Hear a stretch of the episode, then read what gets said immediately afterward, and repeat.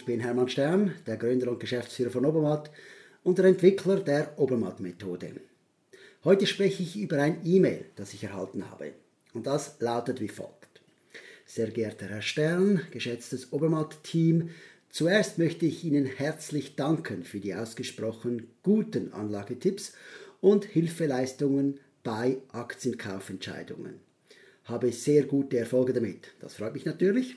Kleine Bemerkung. Nun eine Frage zu meiner Strategie hinsichtlich Rendite ins Trockene bringen.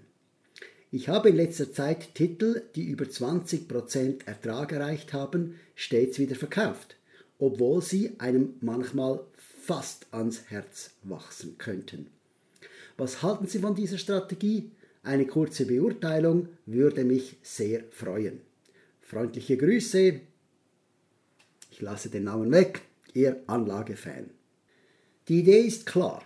Ich habe mein Geld gemacht, ich will es rausnehmen und behalten. Man hat Angst, es wieder zu verlieren. Das verstehe ich. Schauen wir einmal die Rationalität, die ökonomischen Überlegungen hinter dieser Sache an. Beginnen wir dabei mit den Aktienpreisen. Viele Menschen haben das Gefühl, ein Aktienpreis ist ein Leistungsindikator. Wenn ein Unternehmen 20% besser wird, dann steigt der Aktienkurs um 20%. Einfache Annahme. Oft wird es sogar so gemacht, dass wenn das, der Aktienpreis um 20% steigt, viele Menschen der Meinung sind, das Unternehmen ist tatsächlich 20% besser. Nun, leider ist dem nicht so. Aktienpreise sind Erwartungen an die Zukunft. Niemand würde Geld in ein Unternehmen äh, investieren, das in der Vergangenheit sehr gut war, aber in der Zukunft Konkurs gehen wird.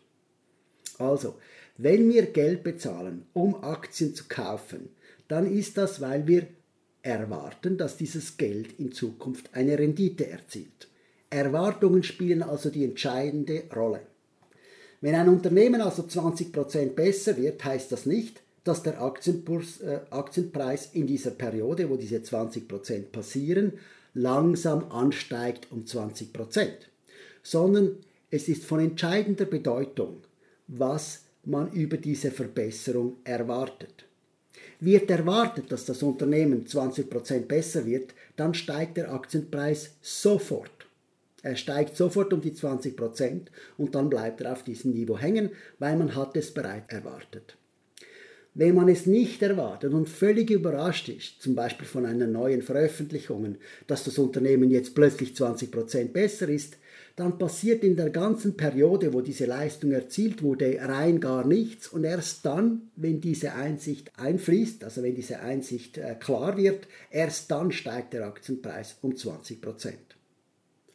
Und die Annahme, dass wenn ein Unternehmen über eine bestimmte Periode 20% besser geht, dass dann auch der Aktienkurs sich langsam um 20% von Anfang zu äh, Ende der Periode steigt, ist komplett falsch, sehr unwahrscheinlich.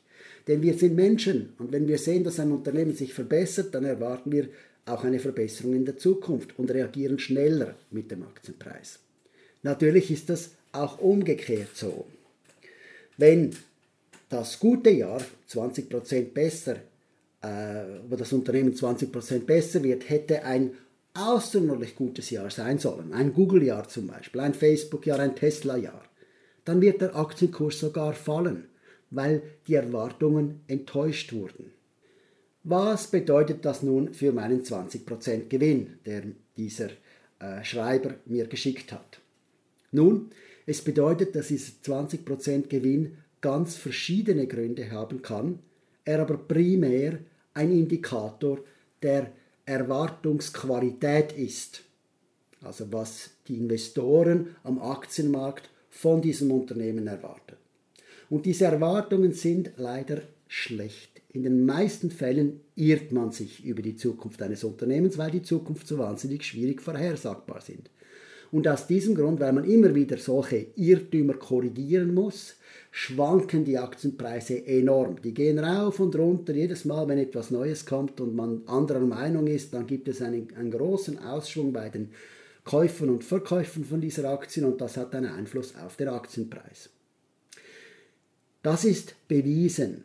Da gibt es Wissenschaftler, Ökonomen, die sogar den Nobelpreis dafür erhalten haben. Robert Schiller konnte nachweisen, dass die Aktienpreise viel, viel stärker schwanken als die Unternehmen selbst. Und insbesondere, dass sie über Jahre, also wir sprechen von 8, 10, 12 Jahren, eine bestimmte Zeitspanne hat Robert Schiller nicht genannt, aber über 8 bis 12 Jahre können Aktienpreise falsch liegen. Man nennt solche Phasen auch Zyklen, wo eine bestimmte Anlagestrategie gerade in Mode ist und eben zu einer starken Verzerrung der Preise führt.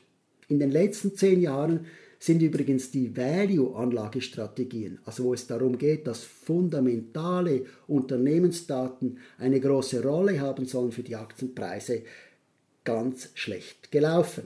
Also wer mit Obermatt gearbeitet hat, hat in der Vergangenheit eher weniger Rendite gemacht als jemand, der sich auf sein Bauchgefühl verlassen hat und gerade die Aktie gekauft hat, die in Mode ist. Das ändert sich aber immer wieder. Gerade wenn es große Falschpreise gibt, also Verfälschungen in den Preisen gibt, dann hat der Markt die Tendenz, das wieder zu korrigieren. Und das ist durchaus, durchaus in den nächsten zehn Jahren möglich. Ich bleibe also bei der Obermatt-Strategie. Das nur als Anmerkung. Was heißt das nun für die Frage? 20% Rendite, was bedeutet das? Und Sie können sich vorstellen langsam nach meiner Einführung, dass es nicht viel bedeutet. Historische Preisentwicklungen sind komplett irrelevant.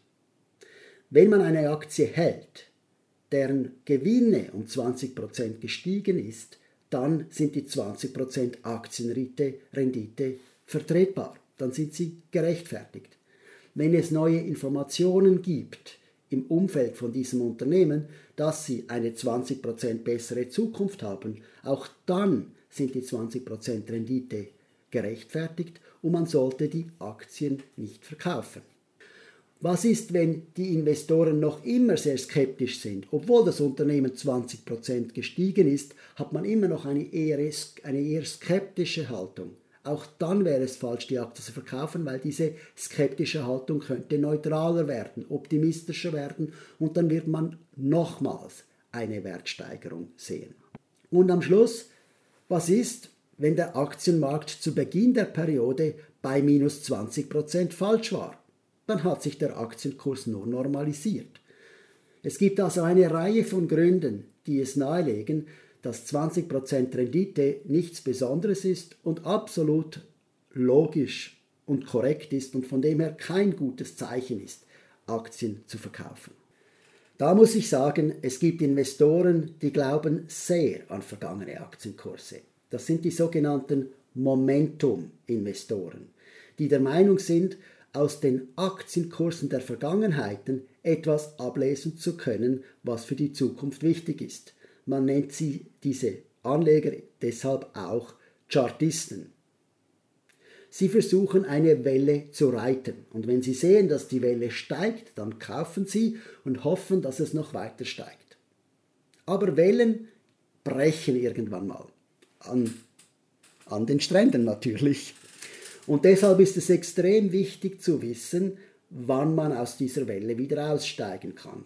Auch dafür haben die Chartisten ihre Vorstellungen. Ich selbst mag das nicht besonders gut. Erstens gibt es keine ökonomische Begründung, warum diese Wellen passieren sollen, außer dass sie irrational sind das passt mir nicht, ich will rational investieren. Das ist meine, mein persönliches Gefühl. Da gibt es andere Menschen, die wollen emotional investieren, verstehe ich gut, aber mir passt das nicht. Also ich bin kein Chartist, ich habe auch keine Momentum-Kennzahlen auf meiner Webseite, obwohl ich mir das oft überlegt habe und obwohl auch Menschen auf mich zugekommen sind und gesagt haben, zeigt doch auch Momentum-Indikatoren. Aber als Ökonome glaube ich wirklich nicht daran. Und was fast noch wichtiger ist, ich will nicht die ganze Zeit Angst haben, rechtzeitig von dieser Welle herunter zu surfen. Ich habe keine Lust, mich um mein Portfolio zu kümmern. Gerade jetzt bin ich im Prozess daran zu schauen, wo wir heute stehen. Das mache ich gerne einmal im Jahr. Und wenn ich es nicht machen würde für meinen Blog, dann würde ich es vermutlich alle zwei oder drei Jahre machen, denn es kommt echt nicht darauf an, wo das Portfolio gerade steht. Ich will einfach investiert sein. Das ist meine Philosophie und aus diesem Grund sind vergangene Preisentwicklungen für mich komplett irrelevant bei der Entscheidung, ob ich eine Aktie kaufe oder sie verkaufe. Also, wenn vergangene Aktienpreise kein gutes Verkaufssignal sind, gibt es dann überhaupt Verkaufssignale? Sind zum Beispiel schlechte Nachrichten ein Verkaufssignal, wenn also das Unternehmen negativ in der Börse ist? Nein, ich bin nicht der Meinung, dass das ein Verkaufssignal ist, denn das ist ja bereits bekannt. Damals, als VW den Dieselskandal hatte, ist der Aktienkurs innerhalb von einem Tag, zwei Tagen höchstens massiv eingebrochen. Als die News bekannt waren, war dieser Aktienpreis schon tiefer. Und wenn man zu diesem Preis gekauft hat, dann hat man heute eine sehr gute Rendite. Schlechte Nachrichten sind eher ein Kaufsignal. Natürlich muss man sich dann gut überlegen, warum. Sind Verkaufsempfehlungen von Analysten oder auch von mir ein gutes Signal? Ich bin dort auch extrem skeptisch. Ich habe den Vorteil, dass ich von meinem Ruf nicht leben muss. Ich mache einfach das, was für mich richtig ist. Wenn man aber angewiesen ist, dass die Leute einem glauben, und Journalisten sind darauf angelegen, äh, angewiesen und auch Aktienanalysten sind darauf angewiesen. Wenn man also auf seinen eigenen Ruf angewiesen ist, kann man im Prinzip nur das sagen, was alle anderen schon wissen. Denn wenn man konträre Dinge sagt, dann hat man ein extrem hohes Erklärungsproblem, wenn diese konträren Dinge sich später als falsch herausstellen. Ein Analyst, der heute Tesla, Google und Amazon empfiehlt, hat viel weniger Probleme, wenn diese Aktien um 30% einfallen, ein, einbrechen, als jemand, der heute empfiehlt, diese Aktien zu verkaufen und sie steigen um weitere 30%. Aus diesem Grund sind auch Empfehlungen von Drittparteien keine guten Signale, um selber etwas zu tun. Was besser ist, sind Kauf- und Verkaufsentscheide von Freunden oder auch von mir. Also wenn ich jeweils sage, dass ich eine bestimmte Aktie kaufe oder verkaufe, dann mache ich das für mich und das ist ein besserer Hinweis, denn der ist neutral. Das heißt noch lange nicht, dass Sie das gleiche tun müssen. Also, es gibt keine guten Verkaufssignale. Soll man dann überhaupt nie verkaufen? Das ist auch wieder nicht richtig. Auch ich habe schon Aktien verkauft. Verkaufen ist für mich so persönlich wie das Kaufen. Wenn Sie Geld haben, das Sie anlegen müssen, dann kaufen Sie. Und wenn Sie Geld brauchen, dann verkaufen Sie. Sie können Geld brauchen für eine ganze Reihe von Dingen. Natürlich vor allem dann, wenn man in den Ruhestand geht. Man kann Geld brauchen für Konsum. Dann verkauft man Aktien, um diesen Konsum sich zu ermöglichen. Man kann Geld brauchen, weil man es unbedingt woanders investieren möchte. Auch das ist ein Grund, guter Grund, etwas zu verkaufen. Und, das habe ich gemacht, manchmal ist es so, dass die Aktien so stark fallen im Portfolio, dass sie einfach nur noch Arbeit sind. Und dann in der Regel verkaufe ich die Aktien auch. Was mache ich nun? Ich verkaufe kaum, denn ich kaufe Aktien für meinen Ruhestand. Was soll ich sonst mit dem Geld tun? Ich muss es ja irgendwo anlegen. Also bleibe ich bei den Aktien, die ich gekauft habe.